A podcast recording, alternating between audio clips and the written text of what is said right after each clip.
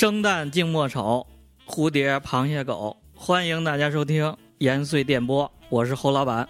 我是李果然，我是北大，今天咱聊一期什么呢？今天说说艺考这事儿。艺考是什么？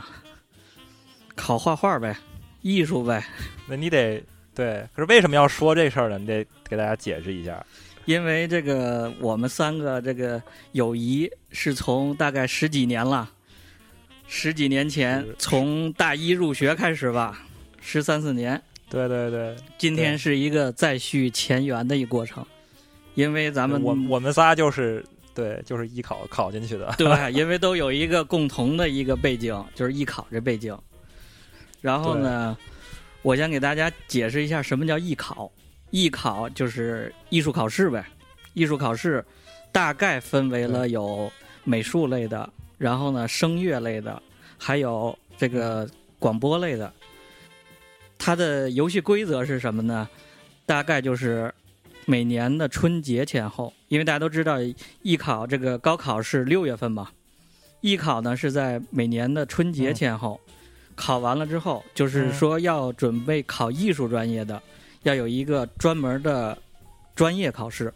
考完试之后呢，嗯，大家在等这个，不是加分儿，这不叫加分儿，这叫大家会等一个通知书，等一个合格证。嗯，艺考和咱们平时的高考不一样，大家都是高考完了之后拿到高考分儿，有的是提前报志愿，有的是之后报志愿，然后就在整个海选全国的大学里头，你就拿着一个高考分儿就来来砸吧。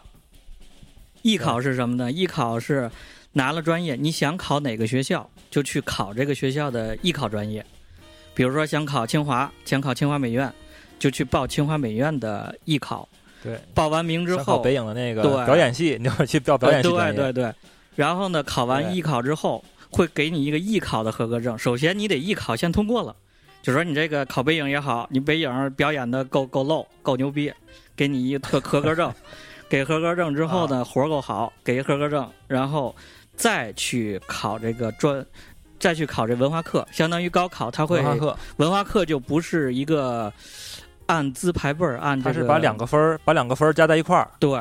好像是有不同的不同的学校有不同的规则，有的学校呢是画一个线儿，比如说北影来说，你考艺考拿拿完名次之后，你排到三十名，你就很戏很大了。这个他一年招一百人，你考到三十名，这基本上文化课只要能过线儿就可以。他会画一个线儿，比如每年北影，你只要过了高考的时候，你的文化课分达到三百五十分以上。就可以进这个了。有的学校呢是说把高考分和专业分两个加在一起，比如说专业分你达到了三百分，高考分呢你达到了三百五十分，两个加一块六百五，再排名再来做，这是这么一个游戏规则。对对对对游戏规则，这也跟省有关，跟那个考生所在的省也有关系。对对对对分数也不一样。对对，有点像，其实有点像今天考研的一个一个一个样儿。考研是只有一次，嗯是吧？大家一块儿考，同一时间考，但是你只有一次选择。艺考呢，是你能考很多学校，这些学校呢会把岔开。艺考还分两种，艺考里头呢，第一类第一大类就是独立招生的学校，就是他自己有能力组织艺术考试，比如说八大美院。嗯八大美院，因为它招的艺术生很很多，它整个学校都必须要有这个专业背景，它就要独立组织一个完整的考试。还有一些综合性大学呢，它就会参考联考，就是说，在比如说你是山西省的，你要考一个山西省的联考，联合考试。联合考试，比如你拿到了四百分儿，这个四百分儿你可以去看山西省里头参，只要他录用他使用联考成绩的，也可以去高考的时候报志愿。大概是这么一个游戏规则。没有，咱还咱还没说咱仨是哪一个方向呢？咱们都是画画专业的呗。我这个表演，我是表演，我是表演。对呀、我说咱咱仨这样也咱仨这样也走不走不上表演专业呀！我操！哎呦，北大，你哪天放个照片？北大放个照片，你看看这是演什么呢？演 德云社的，我操，特特型演，员是吧？行演员，尹相杰替身，不 是高晓松替身，现在是高晓松替身。很长一段时间，很长一段时间，大家其实分成两类，一个叫艺术生，一个叫美术生。啊，艺术生里包括了声乐呀、跳舞的呀、吹这吹那的、打架子鼓的，这统称为艺术生。然后呢，美术生就画画。那那还有其他的那那个什么导演什么的，那算啥？编导什么的那个都叫艺术生，啊，就叫艺术专业，叫艺术。不算是美术生了，美术生就是呃美术专业，就是考画画的，画画的考画画的，考画画的这大军远远大于艺术专业。艺术专业里头有唱歌、声乐呀、表演形体呀。不过导演呐、布景啊，他也有从美术专业过去的，就是说是考画画上去的是啊、这些。贾樟柯不就是画画的吗？对对对，他他是他他画分镜头嘛，姜文那分分镜头画的，不就估计没没上艺术 生火。柴棍儿吗？对呀、就估计就没没上。刚才你说那两类可能跟这个成本有关，我靠！你想想，你上一节那个音乐课、声乐课，啊，都是按小时收费，然后你上这个美术课，我靠，都是都按什么收费啊？我靠，对吧？啊，那音乐跟这课有关系，我觉得。音乐课那一节估计够美术课一学期了，是吧？对呀，对呀，一个月肯定是够了。对呀、那还是那还是更猛点儿，那得加点儿厚。我我我猜可能跟这个有关系，所以报这个的人也多。嗯、下面呢，咱说说是怎么什么原因拿起画笔的吧。这个水货先说说。我爸其实特别爱画画，以前他总觉得这个画画这事儿特别好，对。然后呢，他也是希望我画，然后就从小引导我去画嘛。然后，但是我其实不是特别爱画，小时候没有画什么，没有上那个培训课，什么画石膏素描的时候什么的，觉得还挺好，挺挺爱画的，画简笔画吧。你说那也不叫画画啊，那叫儿然后一，旦开始画这个，对呀，然后一旦开始画那个什么石膏了，画个静物呀，然后就不爱画，画了几年，画到初中初二吧，然后就放弃了，觉得实在是不愿意画，没劲。我说这画这干啥，一点意思没有。对啊，后来就上高中了嘛，上高中就就说 说说到一个这个一个问题了，就是本来是没想打算艺考的，但是经过高一的一年学习，发现学习成绩越来越差，学习成绩越来越不好。对，然后家里就发愁了，你说这事怎么弄啊？你说你可能走正常的高考是不是考不上了呀？要不然就试一试这个特长生吧，看看按这个美术生的这个路子，看看有没有可能。然后又把我送去一个画室，然后去画画，是这样的。那个画室不是我们学校办的，是那个社会上办的，是那种培训机构嘛，相对专专业一些的培训机构。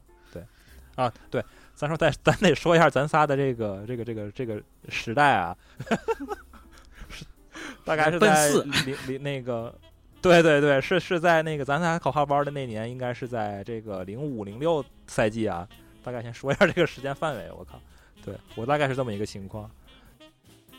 还是老爷子一看这个体育也不行，什么也不行，画画呗，拿起画笔对啥啥呗，又又便宜，靠这个了。对，以前画过几年，毛多，没啥去，对没啥优势。除除了能画画，可能也别的可能也悬。可能你靠画画的话，可能还能考一个挺不错的学校。对，当时我是这，我是我们家还是希望我去北京上学嘛。然后你想，你这个文化课这么差，你怎么考北京啊？肯定没戏啊。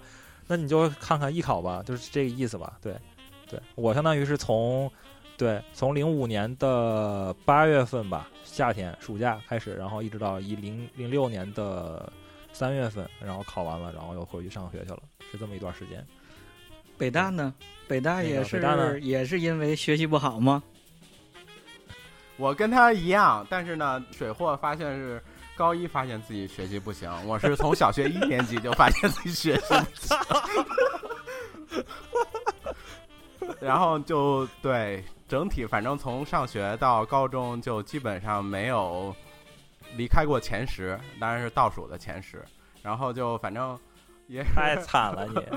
那时候也是，就是一一天夜黑风高的晚上，我妈我爸正好跟家里的一个朋友在操场操场遛弯儿，然后呢，他那个朋家里呢，朋友家里也有一个孩子，然后学习也不咋地，然后呢比我还啊。大一年级，对，然后呢就说他要学艺考，然后就语重心长跟我说，哎，要不然你家孩子也走这条路吧，然后我，然后我家长就家里人就当机立断，就开始让我走走这条路。我也忘了是具体是怎么跟我聊的了。我当时反正我高中一直的愿望就是不考大学，自己出来摆摊儿。当时就是那个金五星市场，对我就想去去去卖卖衣服去。对我跟我跟我家里人说过，但是他说不行，就必须得让我上上大学，但是成绩又不成，所以就这个方向。啊那一开始也是是因为我家里是，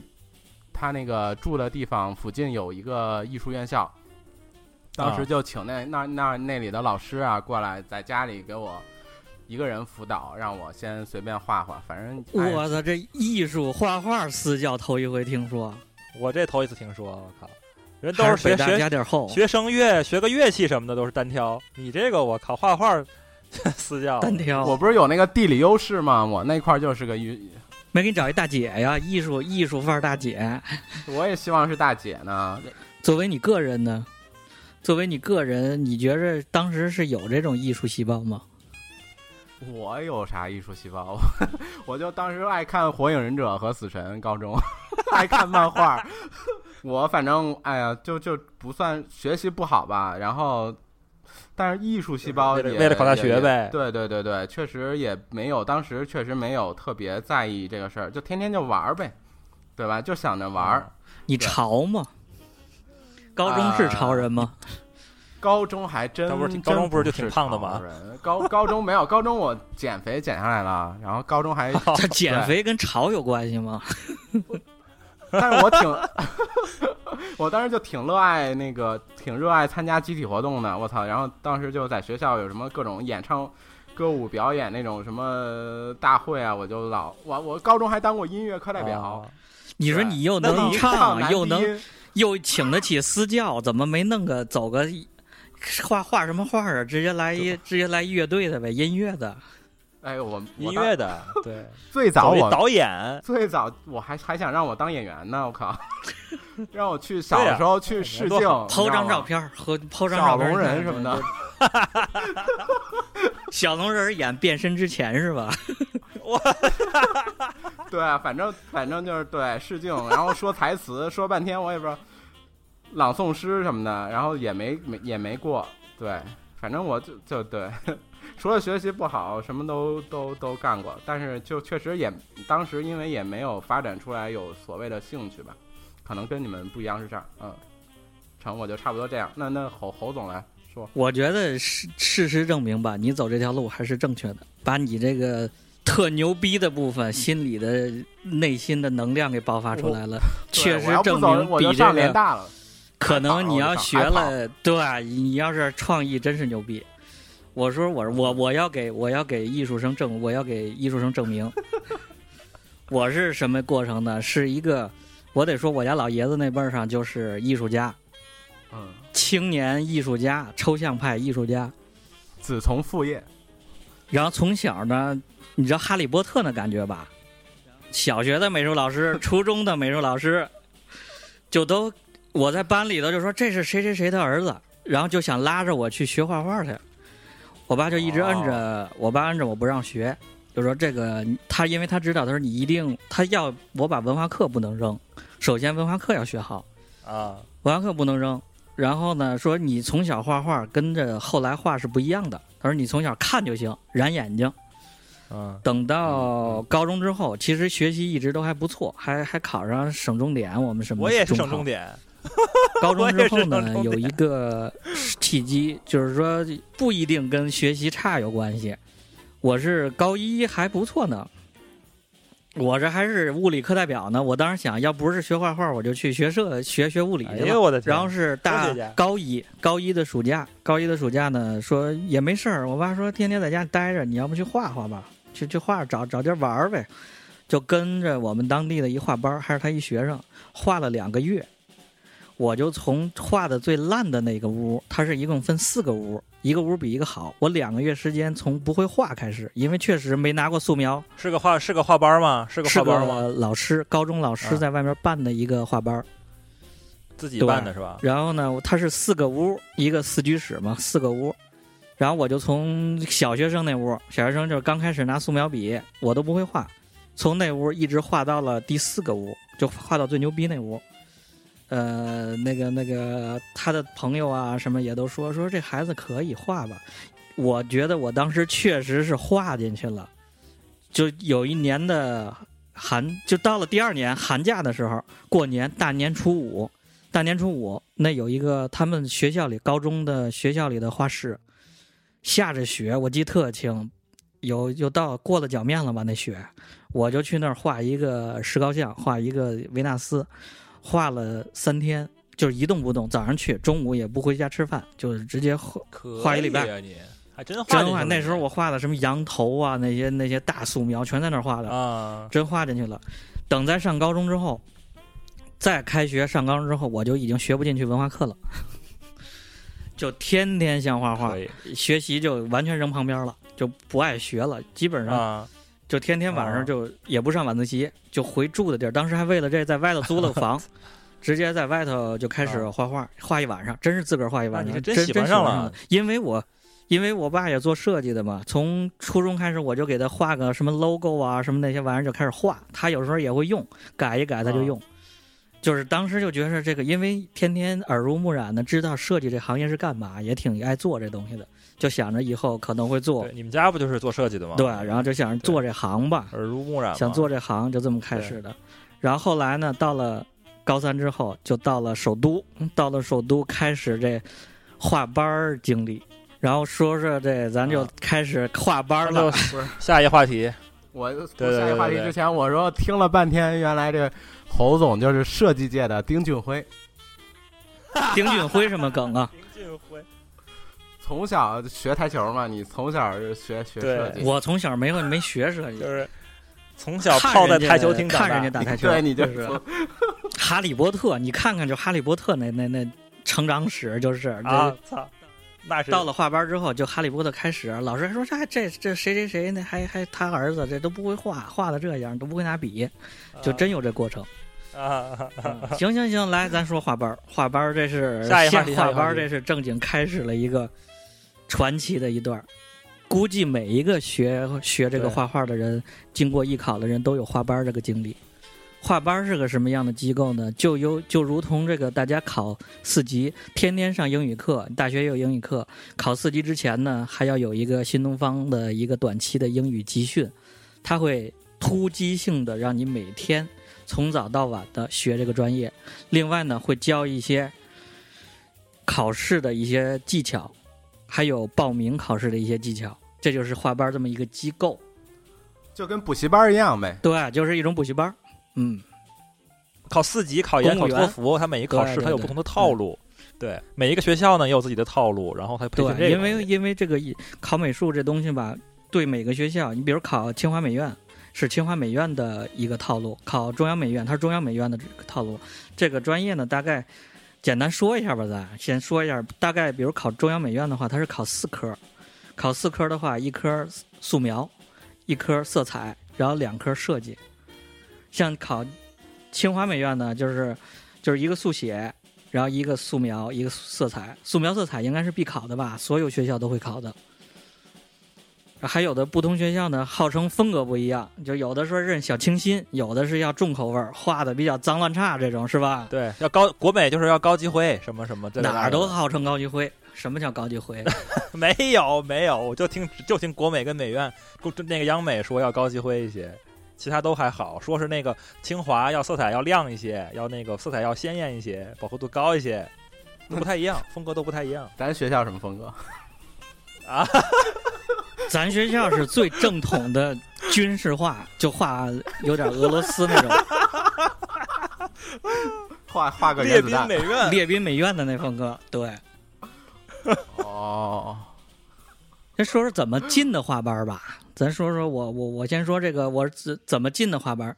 这画班这老师呢，其实是我爸一同学。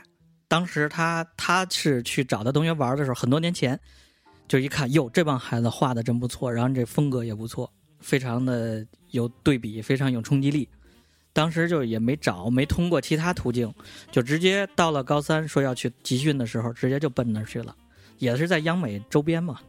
啊，那你是你是要央美因为央美周边的话，你是就是考央美吗？还是说都考？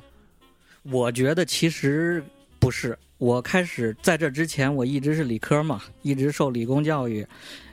当时想的是要考清华美院呀，考反正还是综合性大学。感觉中央美院呢，包括各种美院吧，里面都是神经病，都是神经病。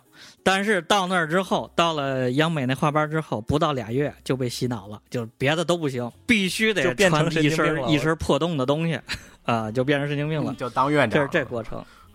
啊，水货呢？水货你是怎么怎么到的画班？我也是，我跟你情况差不多，也是我，不是是想让我画画嘛，然后我爸也是找了他的一个朋友，然后他那个朋友是我们当地的那个艺校的老师，艺校是那种大专嘛，相当于是 大专的这个老师，他们几个几个老师相当于创业了，自己出来然后开了一个班儿，是我们那儿应该是当时是第一、第二吧，前两名的一个规模的这么一个画室，很大，然后就去了，其实就是画的东西就是那套东西呗，我也不当时我也不太清楚为啥画那些。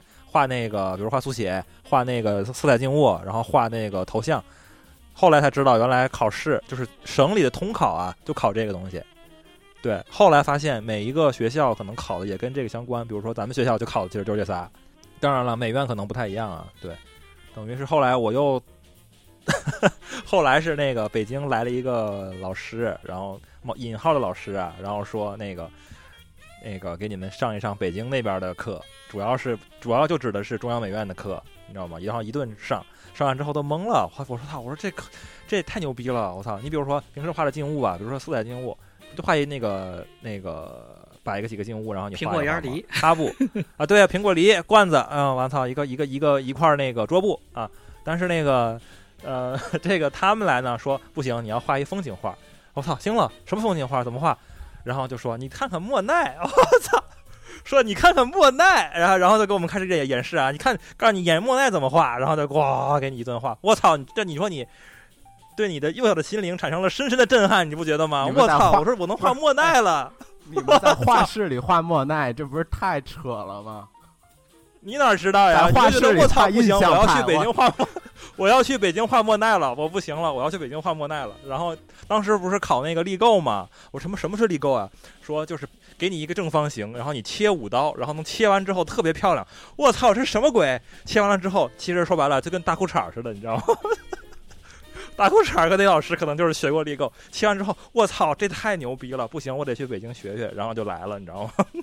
那个时候已经是二零一五年年底的时候，二零零五年年底的时候了。然后其实离那个就是那个艺考很近了，那个正经的，对，已经很近了。对，当时因为就是想嘛，你正经的艺考跟你考美院其实还是有有差别嘛，那你就去看看吧，是这样的。但是也也也有风险，因为他有可能不教那些平时的那些，就是那个什么素描头像啊，那个速写啊和这个静物，可能有可能就不画这个了。就当时当时去也不知道，然后就去了，然后也有风险，然后反正就是挺挺想去的。你当时看了几个画班？有点像这种看房，现在没怎么看，就这个就这个人来了，然后说那个那个一顿吹，然后说好像还最后还做了一考试，考完试之后说你们前十名就去北京吧，跟着我。这是看你前十名有钱的吧？你说又是又是山西人，又是你们太原人，又是又是都是一个地儿的人。对对对，他也要他前十名是说你的这个资质，呃，可以可以去，然后他这样的话，你考上我考上，大家都好嘛，给我也都有个交代。对对，还有一些，你比如说我，我不是前十，你有钱，我就想去，我就是想去，然后说那行，那你也来吧，然后我就去了。对，人你给人钱，人当然愿意收了，然后就去了。对，你们当时的学费多少钱？我操，谁记得？记，你说。你我我我在那个太原的时候，好像是一个学期，好像是一两千块钱吧，好像是啊，当时北京便宜，北京就一个月就这些，就就这个钱，两千块钱左右，好像是。我们当时那个画班是一个月，对对，一个月三千。那你比我那贵多了，你管住，你管住，你管住，不管住，住在一个月一千八，我那个也不管住。所以大概消费就是这样。当时在零五年，大家想想，零五年一个月，一个月大概要还这还不算吃喝呢，还不算买画材呢。零五年一个盖饭五块钱，啊，你那网吧的钱呢？呃，那我我没去过网吧。北大，北大说说。嗯嗯，我不是刚才说了，就是我一开始学画，就是家里找的那个。嗯，大院里的老师嘛，然后来教我嘛。当时我就觉得可能是我学出师了吧，然后就带我去那个画班儿。然后现在想，估计可能是那当时那老师不惜的教我，觉得我画太烂了，然后没办法就 资质不行。对，然后当时正好是那个家里有朋友，呃，是那个哪儿的，是北服的老师，然后他孩子呢比我小两年，然后他好像也是想就培养他，让他就就是先不是为了考大学，先是想去耳濡入耳濡目染，所以就是啊就就说，要不然那我就和他孩子一块儿去那个画室体验一下。当时就在北服地下室，然后正好我那个高中同班同学有一个学习，呃，跟我一样好的，就也是全呃全全班呃后十名左右。然后就说，要不然那也也一块儿去看看呗。然后我当时我们就这三个人组成一个小小小分队，然后就去美那个去北服底下。我因为画班去的很少，我总共可能也就去了两三个。最主要的就是在美院美院地下，因为那个他他那个朋友就是那个叔叔他在那儿教嘛，所以就去也方便看我们，所以我们就在那个底下学画画。对，但是我、啊我学没你们那么那个什么，可能我就是就是初级，反正就是画画画画石膏啊，画画色彩，对，然后画画啊那个速写就没了。就就没有什么印象派、莫奈啊什么的，操拉斐尔什么，对，都都都没有，对，然后对，就这么简单。但是确实，确实确实画班是真的真的好玩儿，那那比高中真是好玩儿不知道哪儿去了。那 对呀一块儿讲讲这这肯定是。神人啊、对对对神事儿啊，什么对 男女关系啊，什么啊，都很好。来相当于画班还是个就是脱离于高中的嘛。高中有你不一个班主任起码得有吧，教导主任，然后一对啊帮老师每天都是你打铃儿同学，这个我可以来说，因为我那个画班其实是不是不肯定不止我一高中了嘛，然后各个高中，甚至还有一些中专的那些学生，你知道吗？然后然后才是你们这个美院，知道吗？全全国各地的一个学生都不一样。对，因为你本地还好一些，然后你一旦去了那个北京，你发现我操，全国各地能差距好大，学生之间是是是，对对对，跟大家画的也不一样，性格也不一样。有有的有的连说话都听不懂，你知道吗？因为有对有口音的问题以前都没觉得这是问题，你知道吗？呃对，第一次看上世界以前，我在太原，我都没觉得这是问题啊，只是不同学校嘛，可能哎聊聊你什么初中的，初中没有联系，小学总得有联系了吧？然后你一到北京，我操，惊了，全国各地的学生你，你你第一次看到世界真真好看。这是哪儿口音？大哥啊，这青岛的吗？还是山东？你们你们画班多少人？我们啊，嗯，我们北京那个画班儿没多少人，我靠，几十几十个人吧，也就北京那画班人很少，是几十个人。嗯，对，三四但是我们太原那个，哎但是我们太原那个画班人多，二三十。太原那个画班大概有两百多个吧，后来做大了，后来都五六百了，我靠。我操，那不得在个车间里头花呀？对呀，他租了一个大大写字楼，一平整整个那层全是他们的，我靠。后来这真的新新东东方方就是在我们那一届，对呀、就我们那一届考完了之后，然后就牛逼了，你知道吧？然后就越做越大，越做越大，然后那收费价格直接就起来了，还他妈自己出教材呢，后来可牛逼了，我靠。你们听说过 东那画室吗？俩东啊，不是美院那个，不是央美那个啊，出出那个出人那个出书那个刘晓东是吧？啊知道知道知道，没去过，我操。东那画室估计得有上千人，大厂房里画，就真跟新东方一样。我当时我想起来了，当时在北京我也看过几个画室，然后去一个叫有一个姓王的叫王什么的一个画室，然后当时在七九八里头，你知道吗？真的是厂房车间，然后里边大概有也有也有个小一千人，大几百人。对，然后我当时有一个也是一个美院的两个同学，两个两个姐姐，一两一个哥哥一个姐姐，然后带着我看的，让两个姐姐，还去了你们画室，侯老板还去了你们画室呢。当时我老 那画室是吧？老对老，当时可是个传奇是吧？我们那画室绝对传对，奇。还去了你们那个画室转了一圈，然后你们那个你们那个画室的那个招生的那个大姐，然后一顿跟我吹牛逼，差点就进去了，你知道吗？那大姐可牛逼了，那大姐是田震的钢琴伴奏，以前钢琴十级艺术管理，相当牛逼。那画班就靠她了。所以你们那个班的规模有多大？我们那班儿其实规模不大，我在刚去的时候，因为我学的长，我家有钱，哎呦我去，有钱有钱！我是从高三的暑假就去了，相当于学了啊高三暑假一直到、一直到艺考嘛，大概学了有十个月左右吧，十个月左右。那个当时暑假时候去的，也就十几个人，到后来临考前啊大规模人进京守着央美附近在学，守着美美院是个基地，相当于对，美院是基地，真的是个基地性质的。守着美院附近在学，应该是在艺考前三个月，就是十月份左右吧。大部分是大部分是高三的最后一个十一，过了十一的假期就就就去了。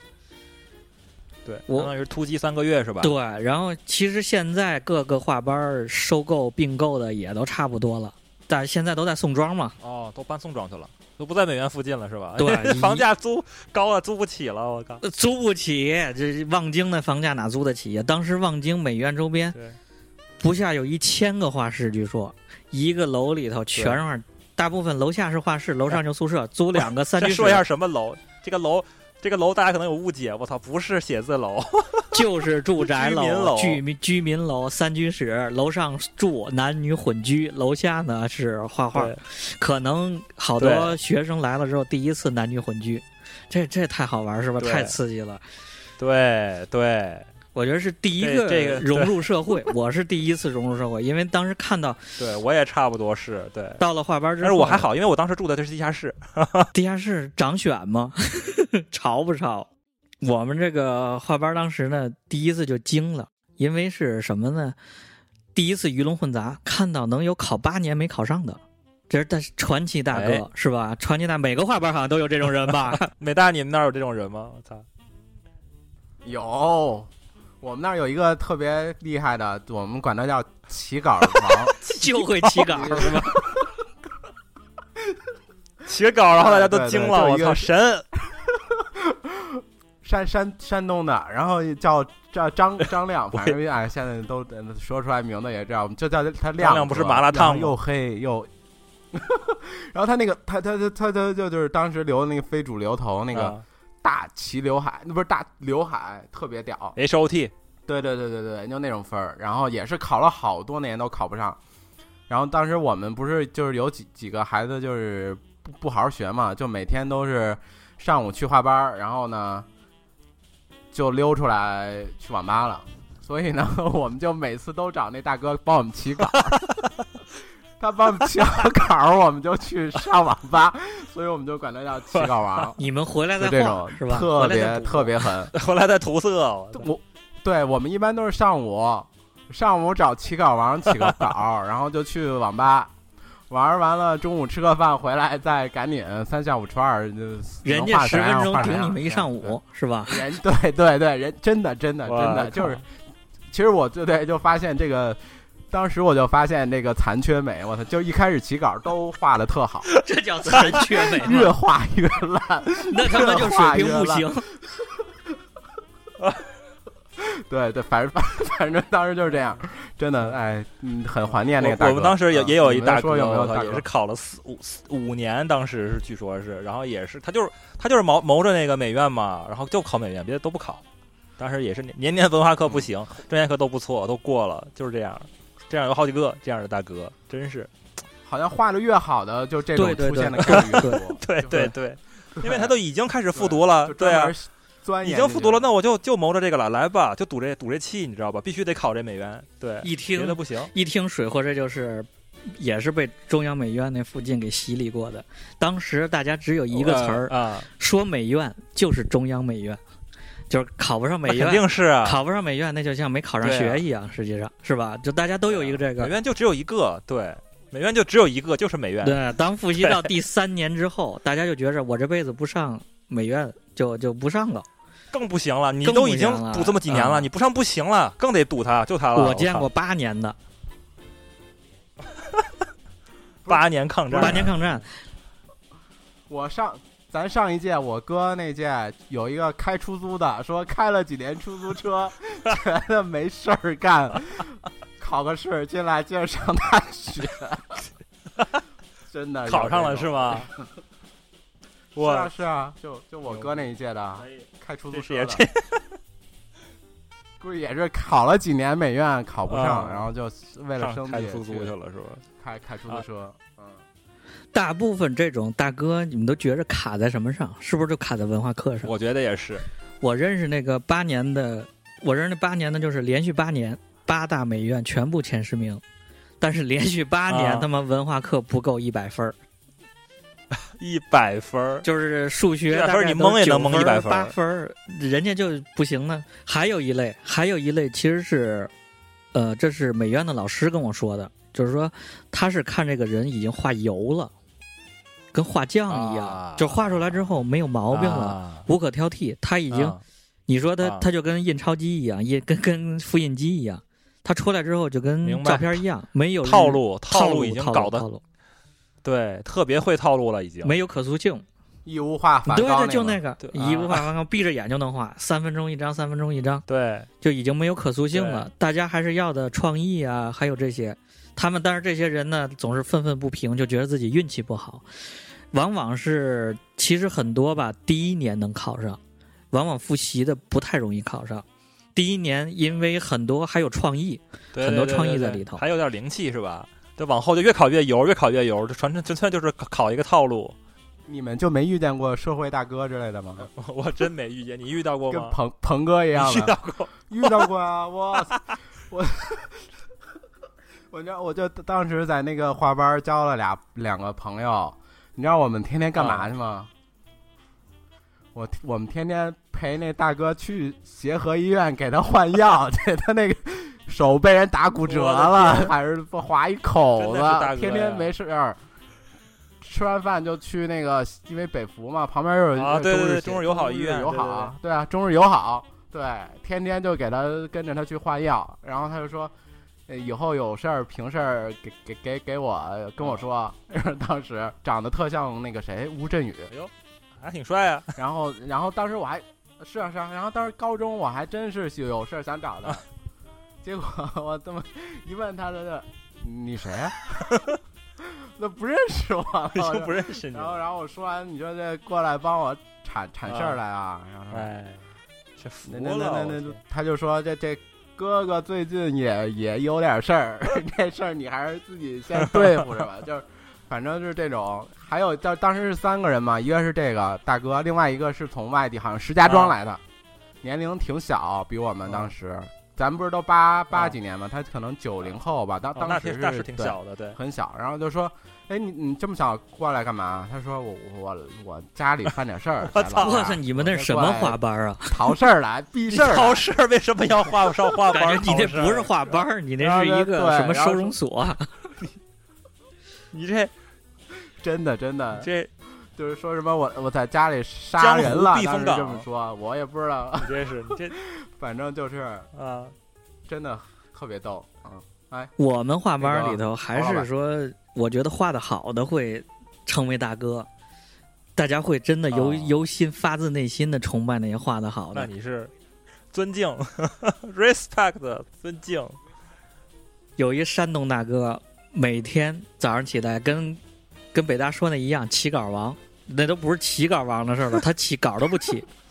每天起来，那时候还记得吧？正是《魔兽世界》六零年代六十级时候最经典的时候啊啊啊啊！啊每天那时候刚开始玩，这哥们儿之前是玩大话，玩完大话说啊不行，我要好好学习了，已经复读三年了，必须得今年要考上有个交代。就是说我要戒网吧，刚戒了两天，说你玩玩魔兽世界，操！原来大话只是晚上去，现在整天的课都不上了，每天去那玩一天魔兽世界，下午回来绝对是啊十分钟，十分钟玩完成一张画，色彩、头像有，画的比一天你一天画的还好，画完画完了之后，最后这大哥也没考上，这大哥最后不考了，考了一个非常非常一般的学校。打电电打电定去了，就是但是最后这大哥干嘛呢？被我们那个画班的当时的老师请出来当助教，哎，就是觉得人画的好。哎，助教这个助教其实其实大家都是拉学生，拉这些画的好的，有很多看看破红尘的。当时央美那儿有一个特牛逼的刀疤姐，特说的考不知道你是听没听说过？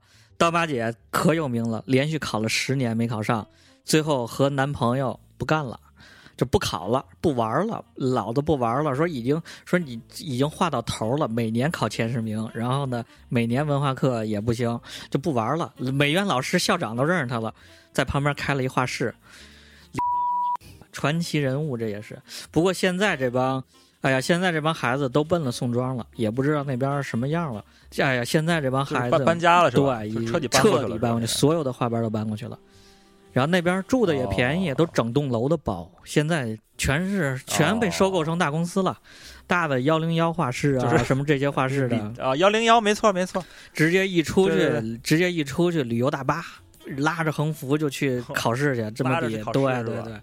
组织好，就考试都不用自己去报名了是吧？我操！哎呦我操！现在那设备哎你都没见呀过，咱当时咱当时你们想想，当时咱讲那讲你讲讲，咱那些神器是吧？高考的时候那些艺考神器，基本每个人都啊，两大件儿吧，一出去呃两一个大板兜，大网大对板兜里头是一个，是吧？有一画架，一个方的兜，外外侧都是一个长条的，跟那放相机三脚架一样，是吧？放那个你是放对对啊对放那个个架架放架子子放三架子脚架，放架子画板架放画架的对没有对便携画架那叫。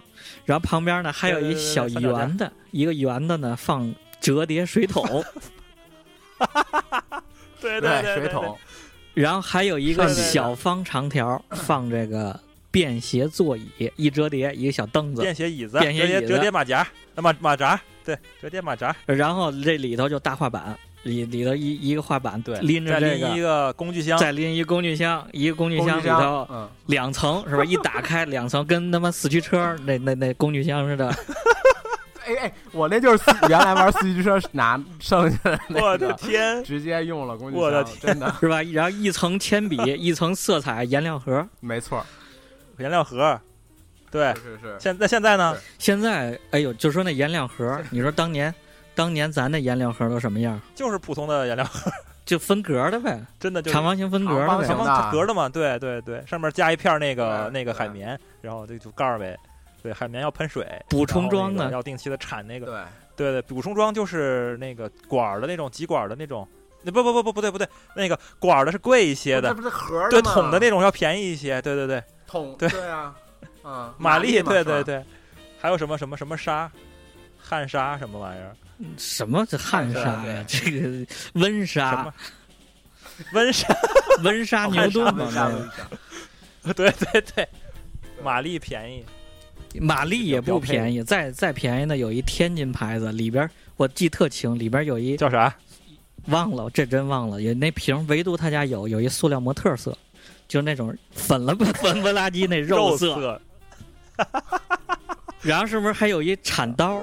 每个人都有一铲刀，啊，对，铲刀是要让你刮那个刮这个颜油料颜颜料的，对，颜料混色，混色之后你要把它刮出来，或者或者干了，周边干了，然后你要捅不捅吧，把那干了的地方抠出来，干这个的，对对对，对，我说一下咱画这个色彩什么样，就是这一个颜料盒，这一颜料盒呢是大概有多少个？当时四乘大概有二十四二十多个吧，二十多个，大概两厘米乘两厘米，然后有两厘米深这么一小格，跟现在一个方格，姑娘们画画腮红那玩意儿一样吧，眼影那东西，就反正这这种呃格儿比那个要深，比这那个要深，深得多。色盘大，色盘，比那个要深多了，是吧？咱把不同颜色 蒯进去也好，然后挤进去也好，对对，么就这么站着画，拿笔蘸着，拿一大板子，啊塑料大板子调色盘，蘸着水就这么调。哎，我我牛逼，我不用，我从来不用塑料板子，我他妈用纸当调色盘儿，我操，我这叫干画法。你是买不起吗？不是，我当时也是在北京学坏了。我本来在太原是用盘子的，来了北京之后，人家说你得干画，懒得刷干画法。一个是懒得刷，一个是你得干画法，它吃颜料，你知道吗？你往上一画，然后那个颜色就吃住了，感觉特别厚，你知道吧？哎，当时有没有种这种，有没有这种想法？我我当时有，就咱的审美观也好，这种绘画观也好，还没形成，就他妈看，这帮人家说啥就是吧？就看这帮哪个老师装逼装的牛逼，哪个性对对对，就觉着我操这牛逼是吧？这这，你知道现在都什么样？现在都是跟果冻似的，就这么一颜料盒嘛，跟果冻似的，直接替换装，直接往里放，各种颜色撕开，撕开那纸直接放进去，红黄蓝什么这种。这科学呀，对模块化对对对模模块化了。然后现在的铅笔啊什么也是。说到这铅笔，铅铅笔铅笔又怎么了？你们当时用什么铅笔？我绿杆儿、中华。我那个中华呀，比谁削的尖嘛，比那个谁削的那个露出来那个签儿长，然后就横着在那儿歘歘这歘在那个这个铅笔是有鄙视链的，我操！对对对，铅笔有鄙视链儿。就我记得好像用的越深越厉害，是不是？什么史特楼什么的，我记得当时好像有好多人觉得那一根铅笔就10施德楼块钱，施德楼一根就蓝杆儿那个铅笔十几块钱，啊，蓝色的杆儿是不是？蓝色的削杆儿铅笔跟削肉那似的。个贵，对对。然后我觉得那个我肯定买不起了，我就买这便宜的，什么马好像也有有有马可吧，马可挺好看的马可特别木头杆儿的那个，特别便宜，对，五毛钱一根儿。你说差马可便宜，你说这差多少？中华其实中华挺好用的，那那绿杆儿大大塑料，这不是大绿的竹子那，是你们那儿不讲究，我们这儿真的研那个铅笔是攀比的一个重要项目，跟那个高中生比鞋一样，啊！对对对，没错没错你必须。得必须得用石头楼才有面子，你知道吗？你们都削多少根儿？当时 HB 二 B 四 B 呃削多少根儿？六 B 完了，一样一根儿呗，一个号一个根儿呗。这要艺考上，你要坐我旁边直接就不清了，直接就给你秒了。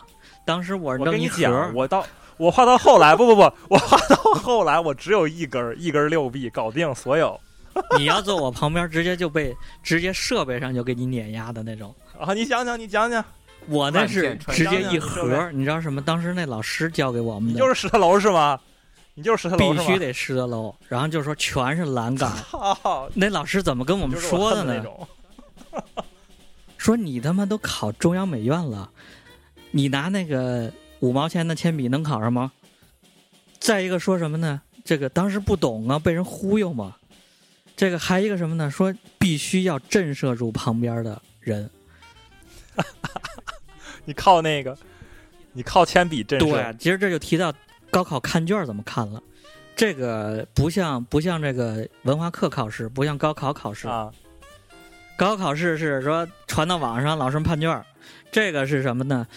弄一体育场，所有的大幅的这种画铺地上满铺，对对对比如素描也好，对对对对，铺一千张，考场铺一万张，对这老师就拿笔拿一个拐杖点，点着谁，然后后边助理后边助理给拿起来，拿起来的就是就是高分儿所以你这一考场里的不就是你的前后左右吗？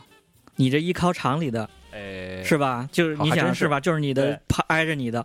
我们那老师说的就是，你必须把你的考场压着，你只要能在你考场里头最牛逼，你就很大几率被拿下来。了对，这也是有技巧的。对对对，有道理，有道理，有道理。所以这就说回到铅笔这事儿，人就说你直接拿一盒，你知道当时我们怎么削？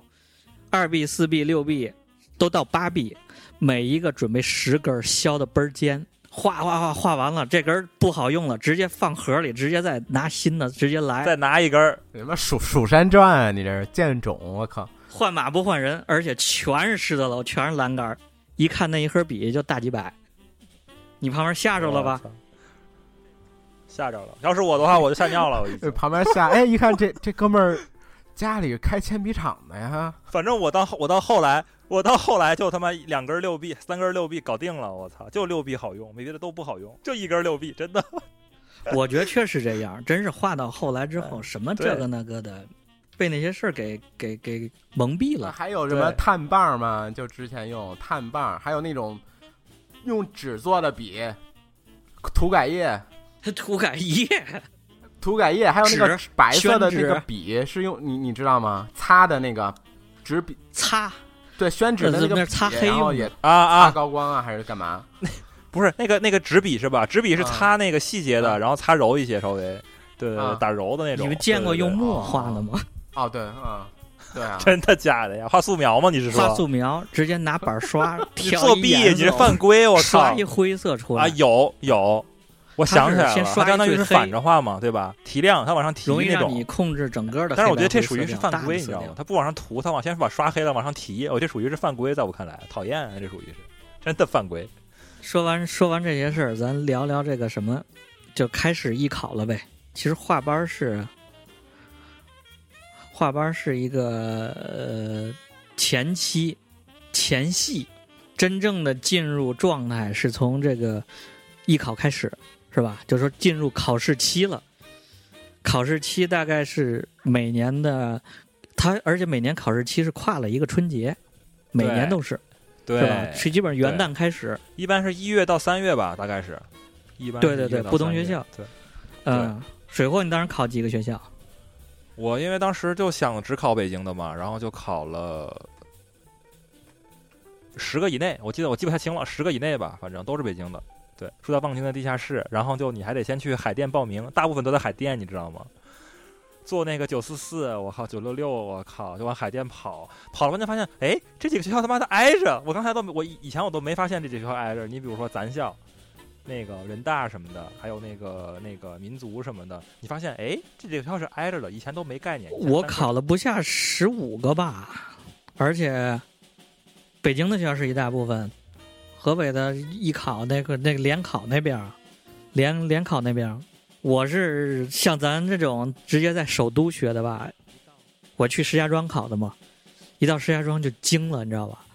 一下那车，当时他在一个郊区的一个学校附近，考点都在那附近。一到那儿去，全是周围的老头老太太、农民工，拿着小牌儿举着，艺术画室，什么艺术生之家，就把自己的平房弄出来直接住，然后全是那时候基本上全是一个男的带着女朋友就住一屋，直接在那儿一考考一个月，对吧？考完一个月考点，全孩在那儿，子正好就是有很多人河河北考点儿，他就是一天一天一天，啊啊，一天报名一天考试，一天报名一天考试，对对对对对对对，你说的这个对，哦对对对，我们那儿也是。就，守着那我去那个太原那考场也是，对对对，他是在一个，我操，我们那更夸张，我们那更夸张，我们那是你们你们知道太重吗？不知道 太重就太重了，就是太原重工，我操，他把那个重工不是倒了吗？倒完了之后把那个圆儿给规划出来，然后变成了我们那儿一个考点儿。然后你要去，然后特别恐怖。那儿西山你知道吗？我们在太原的西山全都是运煤的大车，你知道吗？我靠，你就跨过好几条运煤大车的马路，全都是各种碎渣、煤渣什么的，然后穿过两条铁路，有一个有一个铁栅栏，你知道吗？穿过铁栅栏，穿过两条铁路，然后最终进到太重那个院儿里头，然后去考试去。我操，太可怕了！学生们住哪儿呢？一样跟你说的一样，就周围有好多举牌儿的这种大爷大妈。你不说我都？忘了，基本上周边都是挺苦的。要说对对对，确实挺苦的。一般的，一般学生，大部分学生都是啊，一天报名，一天考试，基本前一天报名，报名就要排个两三个小时的队吧，又交钱，一个学校大概一百五、一百八、二百多。报完名之后，第二天考试，啊，对对对，对，差不多。然后第二天考，试，对对对对，考完试，考完一天又回去，对，基本上在外头像。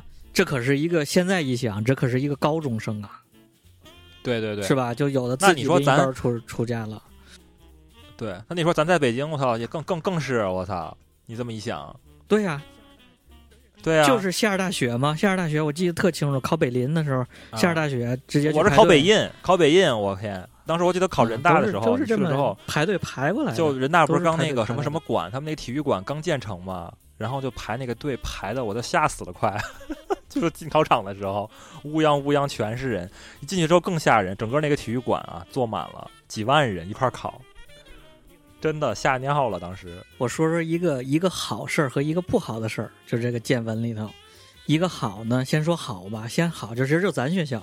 为什么最后我进了咱学校呢？当时美院考上了，什么这最后就选咱学校，就因为报名的这个过程太人性化了，包括考试的过程，让我感觉到很受到尊重。他报名全在屋里，就是全在屋里，就对对一个艺考生来说是在就屋里，就很不错了。然后从头报名，然后拍照，再拿准考证，流程做得很好。从进门从进口到出口，流程做得很好。在一个考试过程中呢，这个老师起码不鄙视艺术生。啊，我我印象特清，当时是咱们那个视觉传达一个老师，啊当时给我监考，啊然后说有的学生就太饿的话也别吃东西，啊 就说这个如果吃东西的话，你这香味儿旁边人闻着可能影响人家成绩，就真的非常好。每一次考试之前，纸已经放在每个人桌上，然后也水呢都准备好，就咱水桶嘛，水水都准备好。另一个不好的是什么呢？现到现在到今天我也鄙视那学校，咱就不说名字了，在大体育馆里考，就是这个体育场底下、那个、不是体育馆吧？体育场，体育场的座位的下头吧？对，没错，就是那个，就是那个塑胶跑道那主席台底下。你想，大冬天的多冷，然后每我也去了，搬一小马扎是吧？没小马扎在那儿，一傻逼老师拿着拿着一个大喇叭在喊。所有学生不能把水弄到地上，不能弄到塑胶跑道上，对对否则成绩为零。怎么怎么样？什么什么作废？当时没有水，弄了几个大水桶在外头，自己拿那舀水。这个确实是对对对对鄙视吧，是吧？就对这欺负人呢，这有印象，想起来了，想起来了。他有什么了不起的？这这学校就不报，考上也不报。对，这到今而且他。他那个体育体育场座位的下头吧，然后它漏风，你知道吗？大冬天的，然后漏风，特别冷，你知道？你你那是漏风，我那是个什么地方呢？堆他们体育生运动器材的，就是拳击手套，拳击手套打对对对那味儿，那酸味儿。对对对对，就是这样。而他上头那个，脏不拉几，然后也很看不见，你当灯光也很暗，反正对对对，就是我就想是灯这事儿，对，他顶上这个灯是那种就体育馆里那种灯嘛，黄的，他们训练的灯，训练的灯。对。然后画上去颜色全是不准的，那个颜色画上去全是偏色的，所以这个这学校我觉得首先他对这个学生不尊重这块儿，咱再怎么着是吧，也是也是学生也是人呢。是。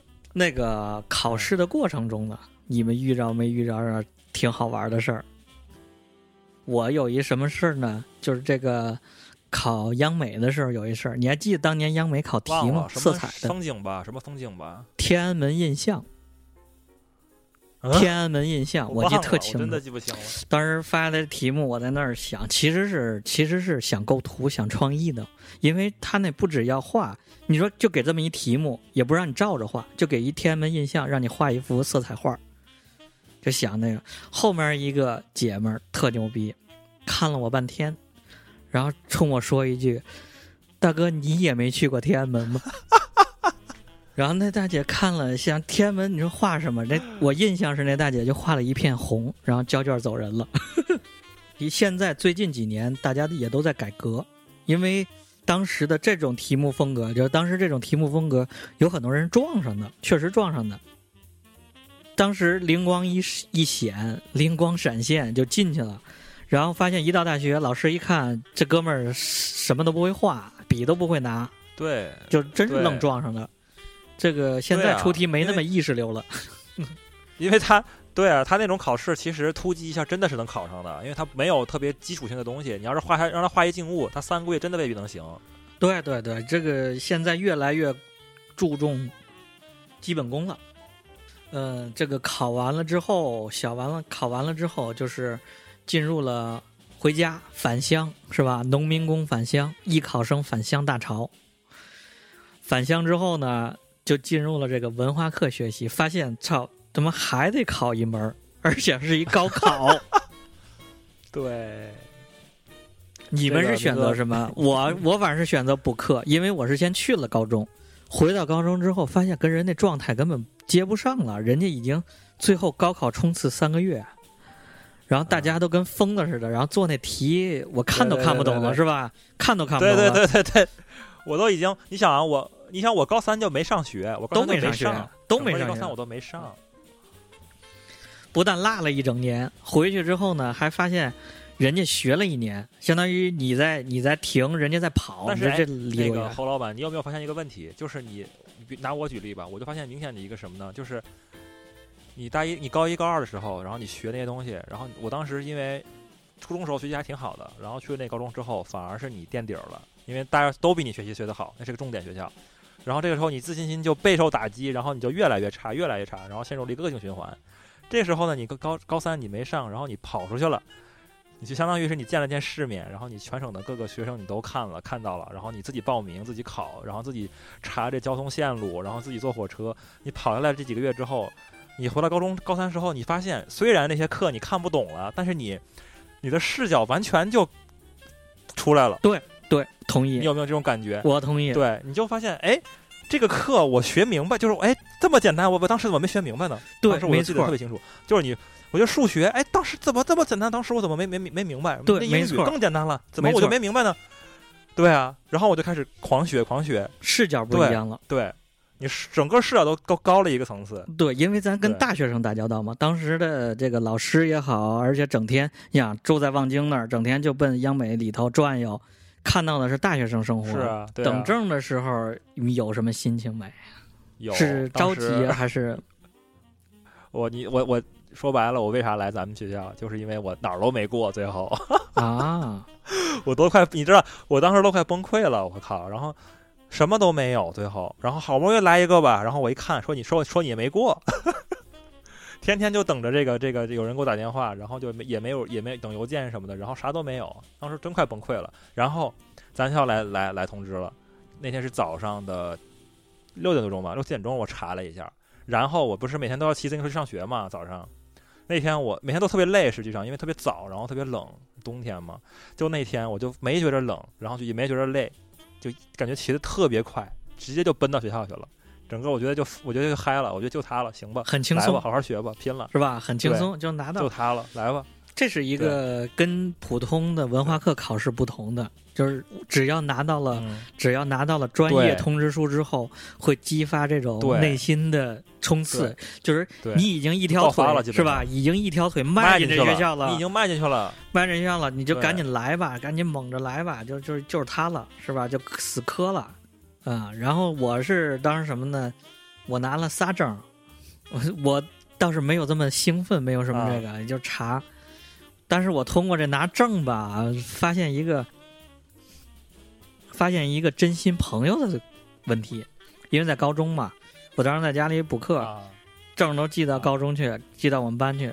有人就收到我的证的时候，知道我拿着一一证，嫉妒、羡慕，就说这个肯定考不上，肯定这个那个的。还有的人是真心的啊替我，我拿这个区分出很多人来，当时看清了很多人，就这么一个事儿。总之，回想起来这一段儿吧，回想起这一段儿来，都是人生中一个比较特殊的经历。你说说长不长，但是说短呢，它也有半年到一年，非常集中，非常从原来的生活中抽离出来，放到一个新的新的经历给注入这么一块儿。对，嗯，没错。你觉得在人生之中这样的经历会留下什么印记呢？水货先说说。那个那个北大先说，北大先说，对，我觉得就还好我先想想没没没什么啊印记啊，就像你们说的，它可能是一个打开你另一个方向感官或者世界观，说大点儿的一个开始呗。就从学校到一个另外一个相当于社会的一个环境下，我觉得就可能会让你更乐观嘛，嗯，就是大家都就比踩嘛，大家比你踩的更多了，哥。真的有的大哥混不就更像我那个混社黑社会过来的，什么杀了人过来的，嗯说画的比你烂，要不然就是画的比你好的，考了几年没考好，你都没考上，你就觉得哎，这反正世间百态呗，你就觉得 自己也就不算什么事儿了。我这边的话想了一下啊，就是其实高艺考就是那个美术考试这事儿吧，其实还是考试。我、呃并没有对我的艺术的这个认识能够产生多大帮助。我是一其实是考完了试之后，然后反过来反思这段经历，然后才重新对艺术这个东西产生了兴趣。其实是，然后我反我反而我觉得我是我我高考完了那个暑假，我他妈在家画了一个暑假画儿，你知道吗？就是我觉得我开窍了，我对画画这事儿好像明白一些，而不是就就是一个考试。对我更倾向于把这个艺考这过程和画班的过程定义成嗯一场梦，就像做了一场梦一样，睡了一觉一样。因为我之前一直是文化课，就完全没经历过艺术画班这些这些熏染。啊，就是你你是一点儿都没画过是吧？对没参加过培培训班儿什么的。对，我小时候主要也一直参，我我是一直参加过嘛，然后所以我其实也挺不愿意的，我一直就有这个逆反的这种状态，其实是包括高考、艺考，其实也有一些不太愿意，其实啊，其实我这个我个人来说呢，其实一直是好孩子那种，就是学文化课那种。然后呢，我爸其实是一艺术老炮儿，文艺青年，就他那老一代那老一辈儿那那种玩法。等到他一直也不让我接触那圈子，他出去玩或者干嘛也好，我我只是隐约的知道那时候七九八，那那时候你想离两千年之前的七九八，那时候还没七九八呢，就那帮老炮们在那混的是吧？然后呢，对那个圈子呢，第一也比较陌生。通过艺考这段呢，就把我强行的塞过去。当时对美院就着了魔了嘛，对央美就着了魔了。等到哎考完艺考之后，回到高中之后，我心心态很快的又调整到那种哎理科生或者什么，这也是我最后之所以选择咱们学校这种综合大学的一个一个决定，就又回到这种比较正常的一个学生的一个氛围。但是这里边呢，就像做了一场梦一样，有好多因素，神奇的事儿也好，神奇的人也好，也是一个经历。再一个说这些苦，其实我觉得现在很多文章也好，很多电视上说这些也好，艺考多苦，然后寒风中怎么怎么着。其实现在想起来，可能乐趣是不是更大于苦啊？当时，当时咱也没觉得多苦，没觉得自己多寒酸，是吧？跟并没有觉得。就后来发现，确实给人生一个一个高度，给一个坎儿更多个，就觉得这算什么呀？让自己的这个忍耐力更多。然后呢，咱说点干货吧，就是是真是真真有用的。咱们经过艺考之后，大概进入美院也好，进入这综合性大学也好，无非就是绘画，就艺术类，纯艺术类的绘画、雕塑。油画、版画这些专业，再一个呢，也就是设计类专业。咱们说说，呃，对，咱们说说现在这些专业在毕业之后就业的方向吧。水哥，你先说说。我那我就，咱们咱咱咱们分两部分嘛，一个就是视觉这一个部分，视觉传达这一个部分，我觉得我可以说一下。然后其他的那个设计方向的那个包老板可以说一下。是，我觉得现在。因为我是在互联网行业嘛，然后从我目前的观察，行业观察看起来的话，实际上，我认为从最底层的，就从干活的这个技能角度来讲，是应该是学插画的这个部分同学应该是最吃香的，因为他对他们的这个依赖性最强，就是纯纯从职业啊，从从职业和这个技术的角度来讲，他们的职业能力、职业水平、技术能力更强。所以他们应该是以后会越来越吃香，因为没有他，你什么你也也干不了。因为比如说 UI 吧，UI 你可以通过人工智能来拼，对 logo 什么的，品牌策划这一块儿你也可以通过人工智能来拼。但是插画是没有办法被人工智能替代的，对。但所以他对人的要求其实是特别高的，对这个人的他，因为他其实就偏向于艺术家那个领域了，只是偏商业艺术创造呗。对对对对对，但是它不不是创造啊，它是商业。创造嘛，商业商业创意相当于是这种东西，对，这是这块儿。其次就是品牌这一块儿，因为我发现，呃，互联网行业的产品来说的话，实际上，既说那个开发呀、什么业务啊、生都其实说白了都是都是一门生意，就跟实体产业是一样的。你如何能把这个生意卖得特别好？实际上说白了还是你这个品牌打得好不好？对，其实都是一个品牌的问题。所以品牌设计这一块儿，我认为也是非常值钱的。对，品牌和营销这一块儿，再往下就是 UI 这一部分了。UI 部分可能分成两个部分，一个就是纯粹的 UI，一个部分就是偏运营的 UI。那这块实际上刚才我已经说了，很容易就会被 U 那个人工智能替代。比如说淘宝现在做了一个鲁班这个产品，它在干嘛？它就是用人工智能来拼这种运营位，不需要设计师来做了，设计师只要调调这个系统就可以了。所以我们的价值就会。对，千人千面，所以我们设计的价值就会非常低。后续的话，对，因为它是完全可以通过数据啊，通过这个千人千面，通过用户自己的行为，然后来给你产生自己的设计，所以这事儿就不需要设计师来做了，所以它设计师的价值就会非常低。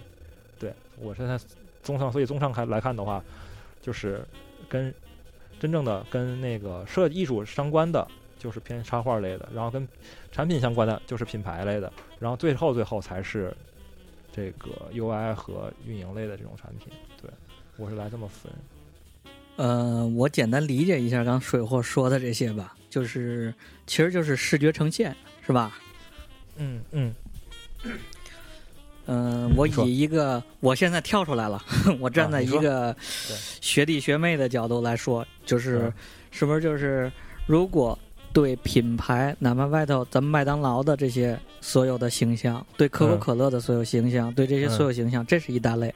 另外呢，互联网相关的这些所有的 app 的界面，所有的 app 的 icon 这个图标也好，这些所有视觉形象呈现的，有兴趣，有有，这是一个很大的职业，而且这是一个创造性的职业，不不不不，这是一个很不是，刚才我说了，你不是刚才我说了，UI 界面包括里边的那些运营图这些半价位，这些其实是创意性非常小的，这些都是可以通过数据来验证的，你的价值会非常低。但是一个 App 的那个图标，你知道吧？就是那个咱们桌面上那个 App 的图标，这就是品、啊啊对品牌策划的类范畴，这个价值会非常高。最后才是里边很多对，然后最底层的时候有很多插画。你比如说现在，比如说我们之前的公司吧，专门做内容生产的，它的核心就是这些插画，卖的就是这个插画，所以它是一个核心的内容。比如说那个游戏的原画，这都是属于是偏创意类的、偏商业创意类的这种东西，所以这个东西也会非常值钱。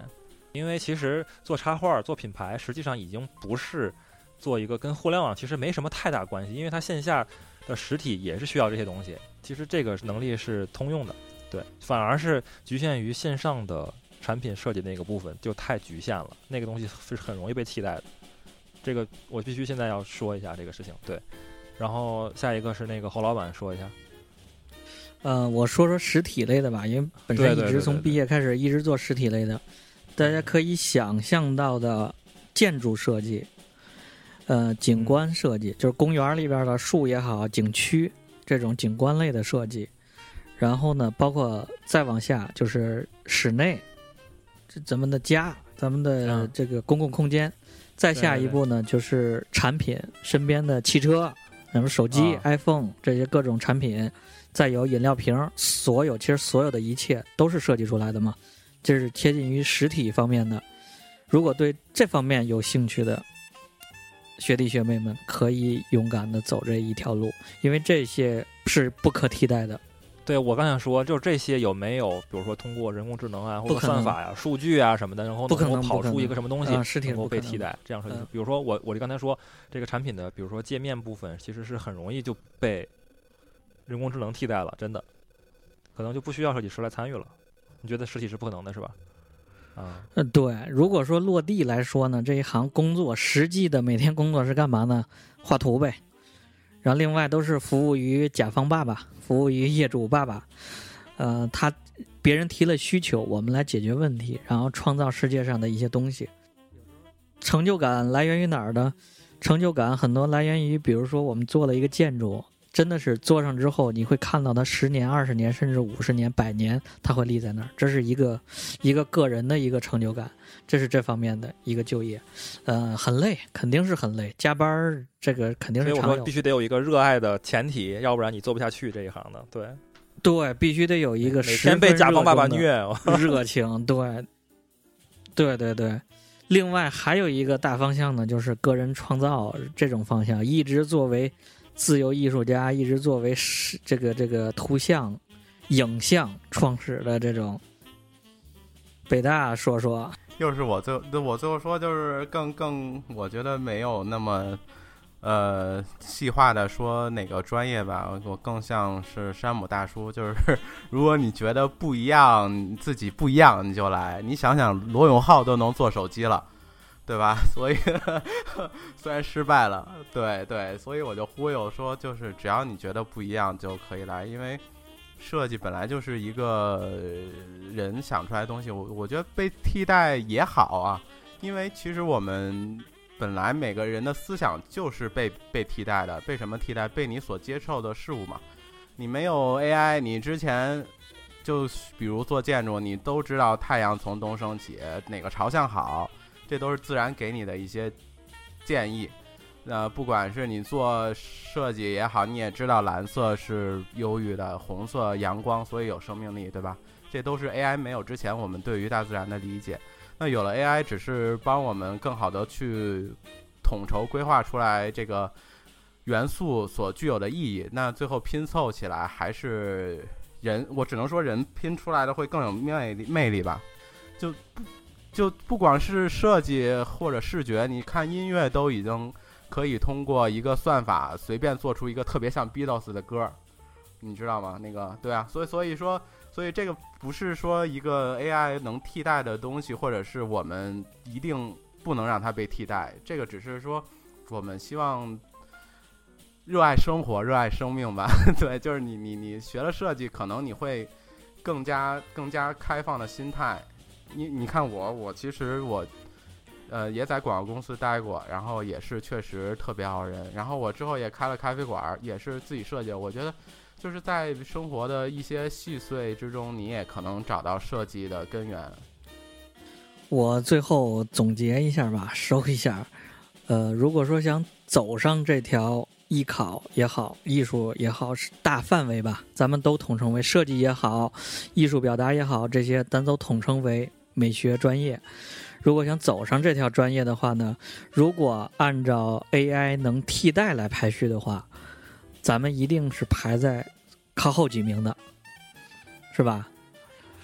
一定会排到最后几名的。大家还是对这个专业有要有信心。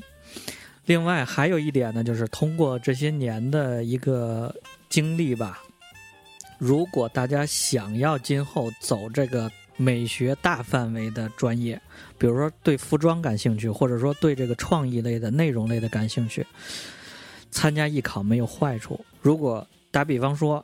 要想做设计类专业，就想做工业设计，其实完全通过工科，就通过专业就这个文化课考试，直接来做也是也没问题。但是实际走到今天来看，有过五年到八年的一个这个艺考基础美学的这种训练的话，一定比别人还是有优势的。所以我觉得大家想好今后的路，如果说。对，想要进入审美美学的大行业，勇敢的还是要走这一行，这个经历没有坏处，所以欢迎大家也是成为我们艺考大军的一员，是吧？另外还有一个平反的事儿，真的是吧？还有一个平反的事儿，平反的事儿，最后说一句，真的不是因为学习不好学才学的画画，今天来看。今天来看这句话完全不成立的。今天呢，今天来看是吧？完全不成立的，做什么都行。对，因为因为你学习不好，将来当了设计师，你还是最快被淘汰的那一波。其实，对，没错没错。艺这个艺考绝对不是捷径，艺考有风险，选择需谨慎。欢迎大家勇敢的走上来。好行吧，那就这样吧。今天好吧，好吧，就这样。好嘞，拜拜，拜拜，拜拜。